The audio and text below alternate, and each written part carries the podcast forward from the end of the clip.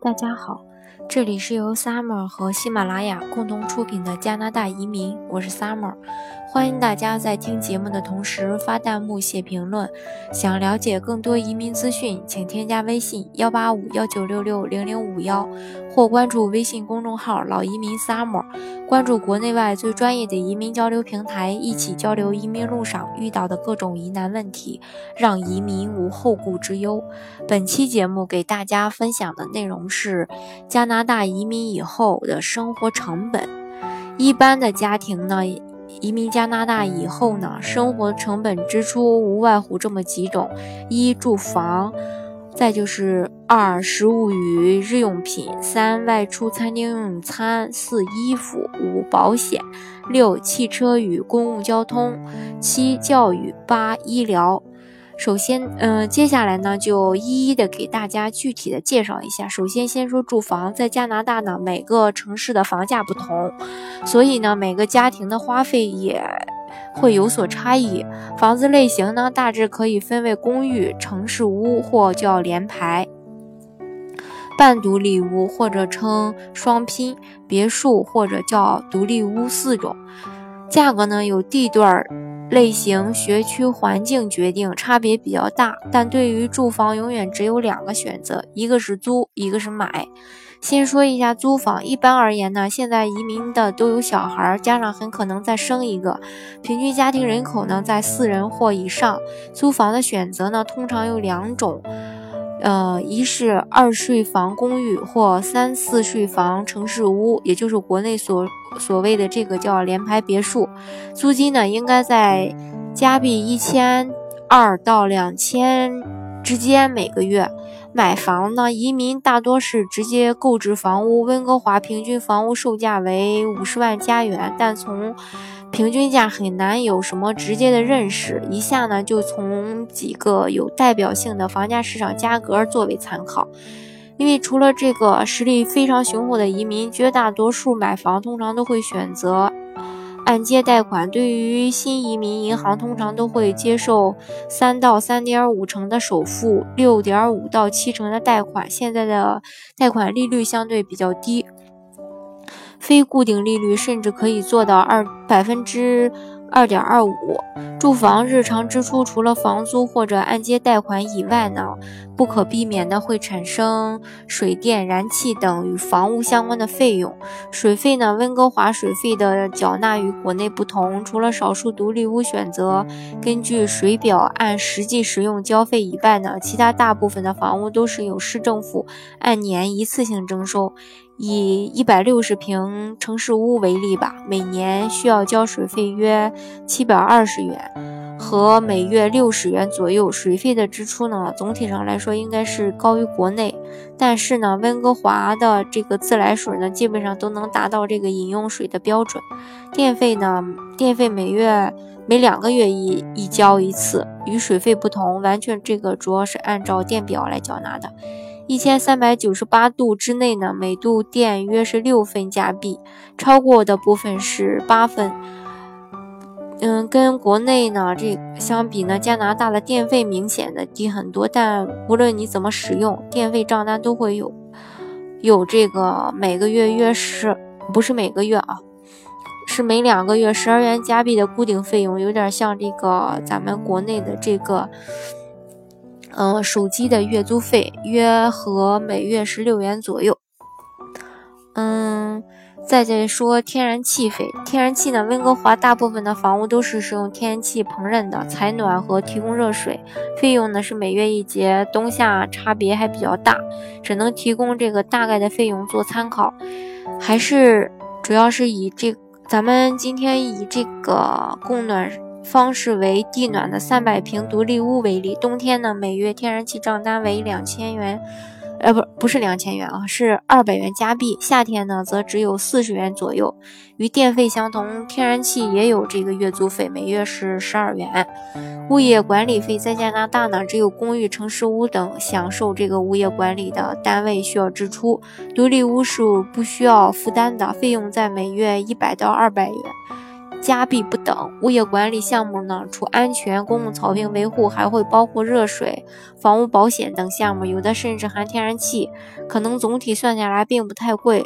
不过，类似国内的小区保安呀、清洁阿姨的这种服务，肯定是不会有的。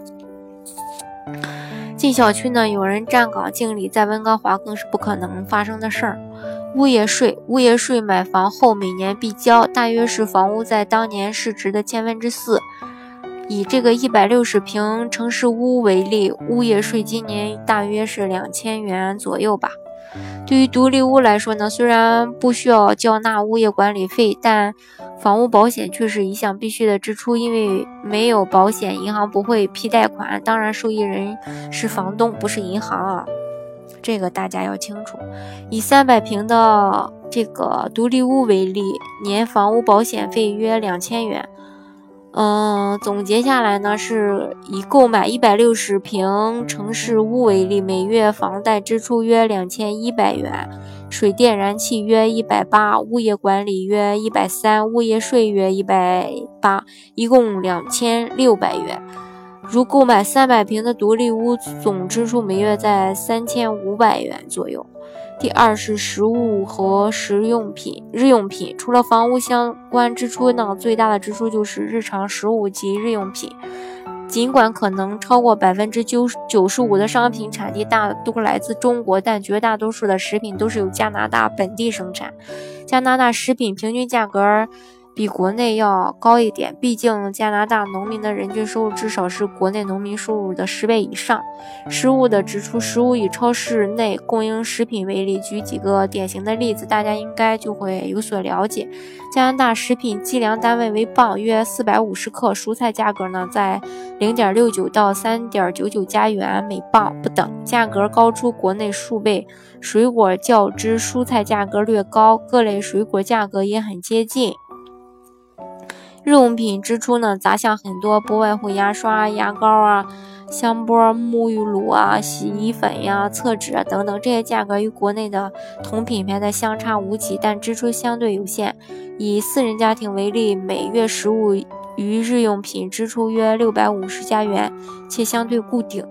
三呢，外出餐厅用餐，西式快餐，麦当劳、肯德基这种，每人每次消费五到六加元；中式快餐与水饺、云吞等，每人每次消费六到七加元；港式早茶价格差异较大，每人每次消费在八到十五加元，这个含小费。嗯，火锅川菜呢，如小肥羊等等，每人每次消费在十五到二十加元，这个也是含小费的。海鲜料理价格相对。嗯，接近一下，每人每次价格在二十到二十五加元，含小费。呃，鲍鱼鱼翅不是很贵，每人每次消费在三十到三十五加元，也是含小费的。嗯，西正式那个西式正餐呢，因餐厅而异，每人消费在十五到三十加元，含小费。日本料理价格。基本一致，每人每次消费在二十到二十五加元。韩国烧烤多采用自助式，每人每次消费在二十加元左右。通常呢，一周外出用餐一次计算，每次家庭消费在在这个四十到七十加元不等。每月此项支出约为二百加元吧。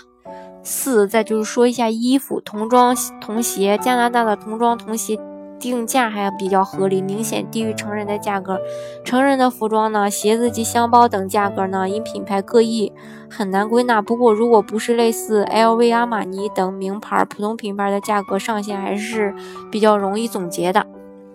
百分之九十以上的休闲类服装、鞋包都不会超过一百加元。正装类如西服、皮衣、晚装等，大都不会超过三百加元。在国内定位较高的很多品牌，如。嗯，里牛仔裤，呃，等等这些吧。嗯，还有一些箱包、皮鞋等，在加拿大都都可归为普通品牌之列。五、保险，保险在加拿大呢，作为家庭日常生活支出是非常普遍的消费。保险支出主要由这个以下几类：房屋保险、汽车保险。人寿保险、牙医保险还有医疗保险。房屋保险通常只有独立屋房主才会单独购买房屋保险，而公寓、城市屋这个房屋保险已经包含在物业管理费之内。房屋保险所涉及的主要范围主要包括财务这个房屋财产财产险、房屋财产险，包括房屋本身、房屋内私有财产及重建或者修缮房屋时临时居住费用。第二个，第三者责任险指在私有房屋或土地范围内出现第三方事故，保险公司可依据保险合约赔偿。以三百米的独立屋为例，房屋保险年支出二百加元。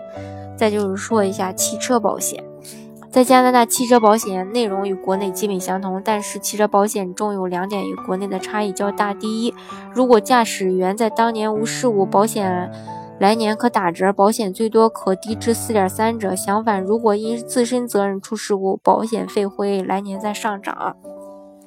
第二个就是保险中第三者责任责任险赔偿金额为一百到三百万加元，且通常保险人都会选择三百万加元。以五万加元新车为例，如保险所有基本项目保险是。保费呢是四点三折计算，车辆保险约为一千六加元每年。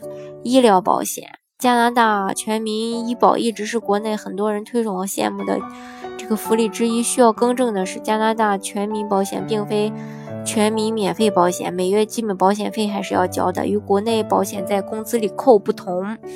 加拿大医疗保险需要单独缴纳，医保每月每人五十八加元，两人家庭每月一百零二加元，三人以上家庭每月一百一十四加元。加拿大全民保险呢，并不包括看牙医费用，看牙医费用很昂贵，洗牙为例，收费约一百五十加元每次。再说一下汽车与公共交通，汽车的价格，绝大多数移民都会购买汽车代步。本田2010款雅阁为例吧，其中最低的配置为手动2.4升，价格为2万四千八百到3万六千四百加元每辆，这是税前。以宝马201。零款五系为例，其中最低配置为五二八 i，价格为五万六千二百到八万零四百加元，税前的每辆。嗯，接下来给大家再分享一下加拿大的相关车型销售价格。福特 F 幺五零低配的是二点三八万加元，高配的是五点九七万加元。道奇 RAM。低配一点九九万加元，高配六点一万加元。本田思域一点低配一点五七万加元，高配是二点六七万加元。现代的朗动，嗯，低配是一点五九万加元，高配是二点五六万加元。道奇凯领低配二点零九万加元，高配三点四五万加元。福特翼虎。高配是呃低配是二点二七万加元，高配是三点五六万加元。嗯，马自达三低配是一点五九万加元，高配是二点五九万加元。然后丰田卡罗拉雷凌高配是低配是一点五九万加元，高配是二点五九万加元。对于有小孩的移民来说，最实用的是。当属的七座家庭用途车或 SUV 越野车，因此在此类车型在旅游、购物、接送小孩上学等家庭普通用途上有不可比拟的优势。